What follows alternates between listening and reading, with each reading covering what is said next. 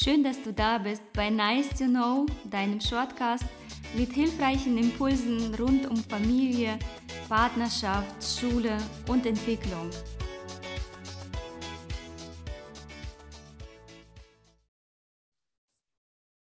Hallo alle zusammen, schön, dass ihr wieder mit dabei seid bei unserem Shortcast. Wir haben uns auch diesmal vorgenommen, es wieder bei einem Shortcast zu belassen. Die letzten zwei Male haben Victoria und ich wahnsinnig viel zu den Themen ähm, zu sagen gewusst. Das war uns auch sehr, sehr wichtig. Und jetzt schauen wir, dass wir es wieder ein bisschen knapper halten, dass ihr eure Zeit so einteilen könnt, wie ihr es gewohnt seid mit den 15 Minuten. Ähm, wir wollen heute das Thema Eifersucht ansprechen. Und Eifersucht ist ja ein sehr, sehr schmerzhaftes Gefühl. Es geht um Unsicherheit, die dahinter steckt, um Angst, um Sorge. Und das eigentlich in Bezug auf Dinge oder Themen, wo man gerne was besitzen wollen würde oder wo es um Sicherheit geht.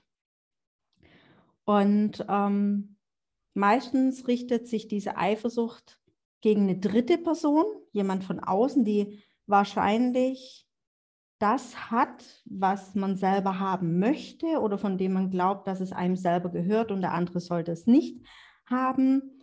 Und das ist eher so eine Abwärtsspirale mit der Eifersucht. Und jetzt ist einmal so die Frage, haben Eifersucht nur Menschen, die, die irgendwas nicht kriegen, die alleine sind, die einsam sind? Haben das nur Erwachsene? Haben das auch Kinder? Und mich interessiert das ganz, ganz arg, weil ich weiß, dass die Victoria, die ist für mich da äh, in solchen Themen ganz, ganz großes Vorbild. Die hat nämlich eine eine sehr, sehr langjährige Beziehung und eine lang anhaltende Ehe. Und da wollte ich dich einfach mal fragen, wie ist das denn bei, bei dir? Kennst du das Thema Eifersucht auch oder gibt es es bei euch gar nicht? Doch, na klar, na klar kennen wir das auch. Und äh, ich glaube auch, dass das die Intensität ist vielleicht ähm, entscheidend, auch ähm, ob ein ob Eifersucht wirklich zum Thema werden kann. Also ich, für mich gibt es einfach da Unterschiede. Es gibt so, ich sag mal so, die normale Eifersucht, dass man sagt, okay, man ist in einer Beziehung und äh, wenn man da, sage ich mal, den Partner natürlich halten möchte und da so ein bisschen Eifersucht hat, das, das ist für mich ein, ähm, das, was vielleicht zu der Beziehung dazu gehört und das darf für mich auch sein.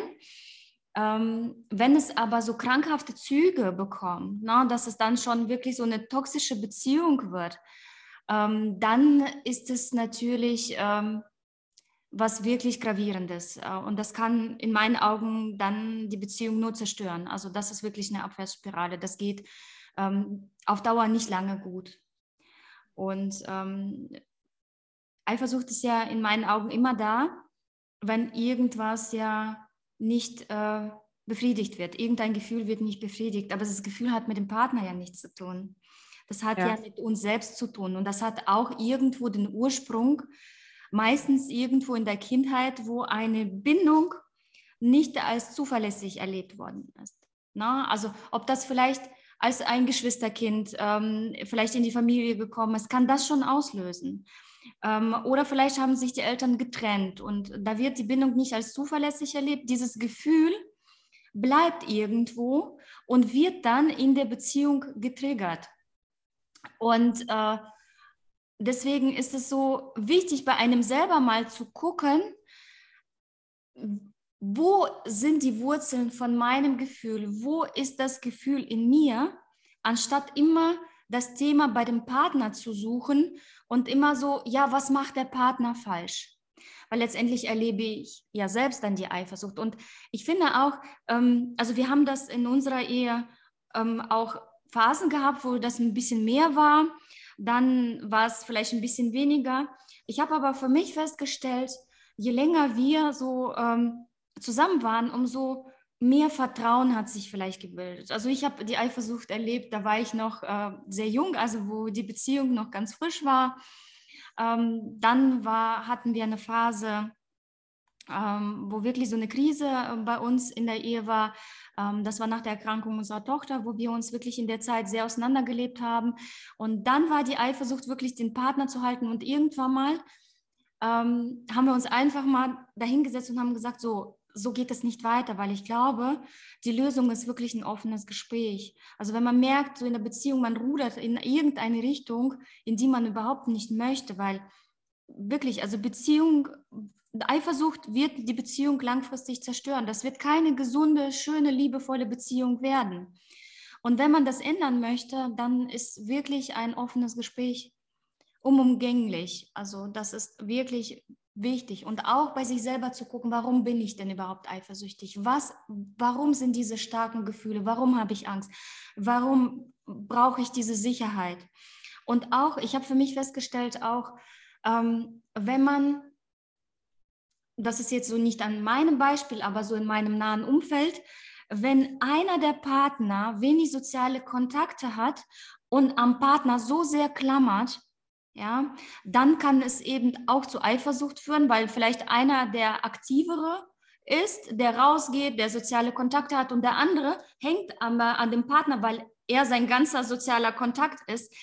Das ist natürlich dann auch schwerwiegend. Und dann sollte man wirklich gucken, wie baue ich mir mein soziales Umfeld so auf, dass ich einfach nicht ständig so an meinem Partner hänge und dann ihn so in Besitz nehme. Das ist schon, also mit Eifersucht möchte man quasi ja schon irgendwas in Besitz nehmen. Ja. Und Was mir da noch äh, ähm, dazu einfällt, ist auch dieses Enge, was du gerade sagst, wenn man in einer Beziehung selber, kennst du den Ausdruck, wenn man seinen Partner vorstellt, meine bessere Hälfte? Mhm. Also ich kenne es noch von meinen Eltern, wenn die das einen so vorgestellt haben. Und in dem Satz bedeutet ja auch, dass wenn mein Partner nicht dabei ist, dann bin ich nur halb. Ne? Und ich glaube, das ist ein ganz, ganz wichtiger Punkt. Es kommt aus meiner Sicht weniger zur Eifersucht, wenn ich selber ganz bin, wenn, es mir gut geht, wenn ich, mein, wenn ich meine Bedürfnisse kenne, wenn ich weiß, was ich brauche, wenn ich mich selber achte, wenn ich stolz auf mich bin, wenn ich sehe, dass ich wertvoll bin. Na? Mhm. Weil oft ist ja hinter einer Eifersucht nicht nur das besitzen wollen, sondern auch die Angst, die Angst verlassen zu werden, die Angst selber nicht gut genug zu sein und die Befürchtung, dass der Partner im Außen was vermeintlich Besseres finden könnte. Na? Und also das kenne ich noch aus meiner Ehe. Wenn, wenn ich, äh, ich war schon eifersüchtig, ja. Und habe mir da nicht besonders leicht getan, gerade so im Alter 25, 26. Na? Und das hat mit dazugehört, ja. Also selber Selbstwert aufbauen und wie du vorhin gesagt hast, erkennen, warum bin ich überhaupt eifersüchtig, damit ich weiß, was ich ansprechen kann.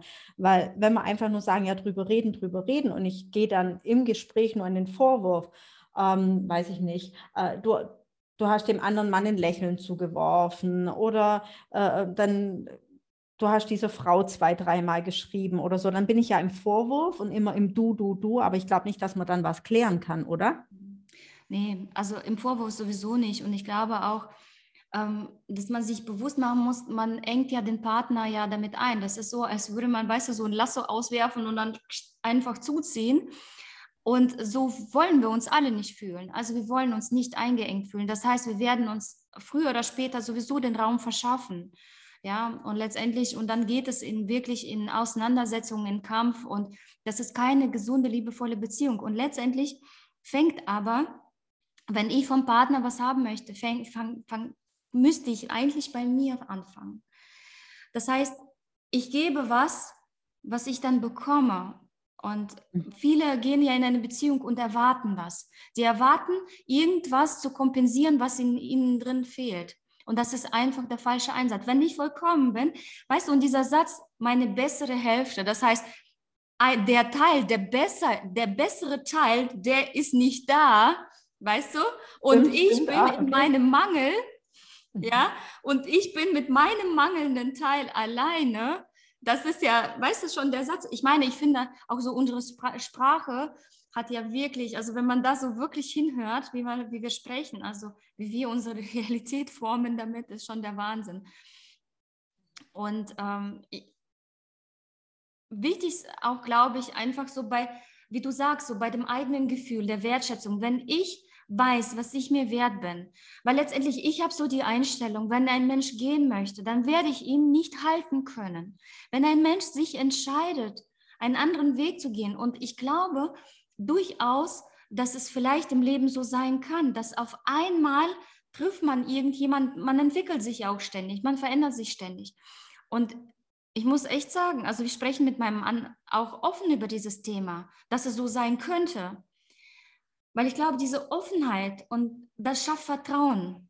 Ja. Mhm. Und wenn man keine Angst hat, sondern sagt, okay, wenn du dich dann auch anders entscheidest, ich respektiere dich als Menschen, aber wenn du dich anders entscheidest und jemand anders findest, das ist deine Entscheidung. Man kann keinen mit Gewalt halten. Man kann niemanden. Und ist es nicht auch, ist es auch nicht wirklich Liebe, wenn man sagen kann, hey, ich liebe dich so sehr, dass ich möchte, dass es dir gut geht. Und wenn das an meiner Seite nicht möglich ist, wenn ich nicht ja. die Person bin, mit der du wirklich glücklich sein kannst, also damit ist nicht gemeint, dass der Partner für dein Glück verantwortlich ist. Das meine ich hier nicht. Ähm, trotzdem, wenn ich unglücklich in der Konstellation bin und anders wäre es anders möglich und ich liebe die Person wirklich, dann lasse ich sie ja auch gehen. Ne? Das ist sehr, sehr wichtig. Und dazu muss man auch einfach sagen, dass es ja nicht besonders angenehm und schön ist, wenn ich der andere Teil bin, der permanent Vorwürfe kriegt, weil mein Partner die unsichere Hälfte ist, die unsichere Person ist, sich selbst nicht leiden kann und deswegen mir ständig Vorwürfe macht. Ähm, dann habe ich auch keine Intention zu bleiben. Also da fühle ich mich ja einfach nicht wohl, weil mir dann werden ja Dinge unterstellt, die ich vielleicht gar nicht vorhabe zu tun oder gar nicht getan habe. Und da bleibt man ja auch nicht gerne. Da ist ja auch kein Vertrauen da. Ja, das meine ich auch mit diesem Eingeengtsein. Ne? Also für mich war das dieses Gefühl, ähm, wo, ähm, wo es eine Phase gab, dass mein Partner halt so eifersüchtig war ich habe mich wirklich eingeengt gefühlt und ich habe gedacht, boah, also dann laufe ich umso eher weg, weißt du? Und ähm, ich glaube, ich, also ich könnte mir vorstellen, dass es vielleicht dem einen oder anderen genauso geht.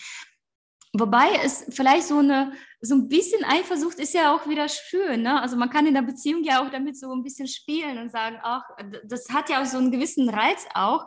Wenn der Partner eifersüchtig ist, dann weiß man, okay, ähm, der Partner möchte halt ähm, mit einem zusammenbleiben, sondern man wird wertgeschätzt als Mensch, sonst wäre der Partner. Aber da geht es ja darum, dass die Menge das Gift macht. Ne? Also genau. wenn ich dann einfach denke, so, heute sieht er aber wieder schick aus, meine Güte. Mm.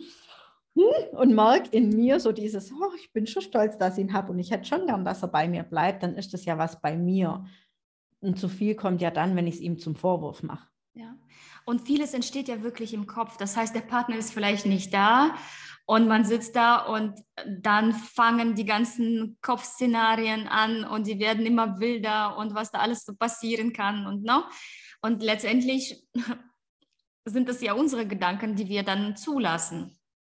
Das ist richtig, wobei ich aber sagen muss, es gibt ja schon auch ähm, es gibt schon auch Fälle, wo dir jemand einen Grund gegeben hat, eifersüchtig zu sein, ja. Also entweder ist bereits mal was vorgefallen, ähm, da, dass dein Misstrauen nicht nur ausgelöst, sondern vielleicht auch begründet hat. Und dann ist es schon schwierig, da wieder zueinander zu finden. Und auch hier ist Reden unfassbar wichtig. Und was mir aufgefallen ist, ist, dass derjenige, der dieses Misstrauen ausgelöst hat, aus welchem Grund auch immer, ja, sagen wir mal, war ein Fehltritt oder wie auch, was auch immer.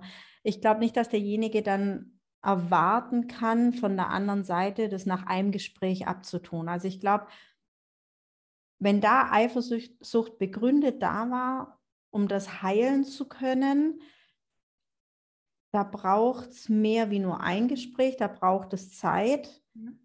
Und dann muss man einfach auch, wenn man derjenige ist, der es ausgelöst hat, ehrlich genug sein, uns riskieren, dass die andere Seite sagt, nee, das ist nicht das, was ich will, dann, dann gehe ich. Ähm, und weißt du, ich glaube, da sollte man sich auch nicht scheuen, professionelle Hilfe in Anspruch zu nehmen, weil manchmal ist, ähm, ist, ist, man so gefangen in so bestimmten äh, Kommunikationsmustern und kommt da gar nicht raus. Und wenn ein Dritter dabei ist, der professionell das Gespräch leitet, dann kann es schon viel, viel bewirken. Und manchmal braucht es dann wirklich nur so ein paar Gespräche und dann kommt man so auf, in die richtige Spur in einer Beziehung. Und ich glaube, da sollte man wirklich, weil ich sage mal so, wenn wir krank werden oder so, dann suchen wir ja auch einen Arzt aus. So bestimmte Sachen, wenn wir Hilfe bedürfen, ähm, dann holen wir uns Profis und da sollten wir sich uns auch nicht scheuen, da Unterstützung zu holen. Das ist was ganz Natürliches, das Normales. Mhm. Und ähm, so zum Schluss ähm, vielleicht noch mal so zusammengefasst die Tipps, also was man tun kann, wenn man merkt, so man ist eifersüchtig, dass man oder der Partner ist eifersüchtig, ist da ein offenes Gespräch auf jeden Fall wichtig. Ähm, das wird definitiv auch die Beziehung stärken. Wenn man das alleine nicht schafft, dann auf jeden Fall professionelle Hilfe sich holen. Auch so klar vielleicht die Grenzen kommunizieren. Ne? Was ist so meine Grenze? Was ist deine Grenze? Das ähm, auch wirklich aussprechen. Auch die Erwartungshaltung. Manchmal so die Erwartungshaltung. Ähm, auch immer in Ich-Form kommunizieren. Ich wünsche mir, also nicht mit einem Vorwurf und mit Du. Das Du ist immer Angriff. Und ähm, definitiv auch am Selbstwert arbeiten und ähm, sich so ein bisschen im Fokus stellen und auch so bei den eigenen Gefühlen schauen, wo ist vielleicht mein eigenes Bedürfnis nicht befriedigt, was ich jetzt gerade versuche zu projizieren. Und ein gutes soziales Umfeld schaffen, äh, was einen stärkt, was einen ähm, letztendlich ähm, auch ablenkt, dass man nicht mit diesen komischen Gedanken mit sich alleine ist, ja. Hast du dann noch Super. irgendwas zu ergänzen, Karin?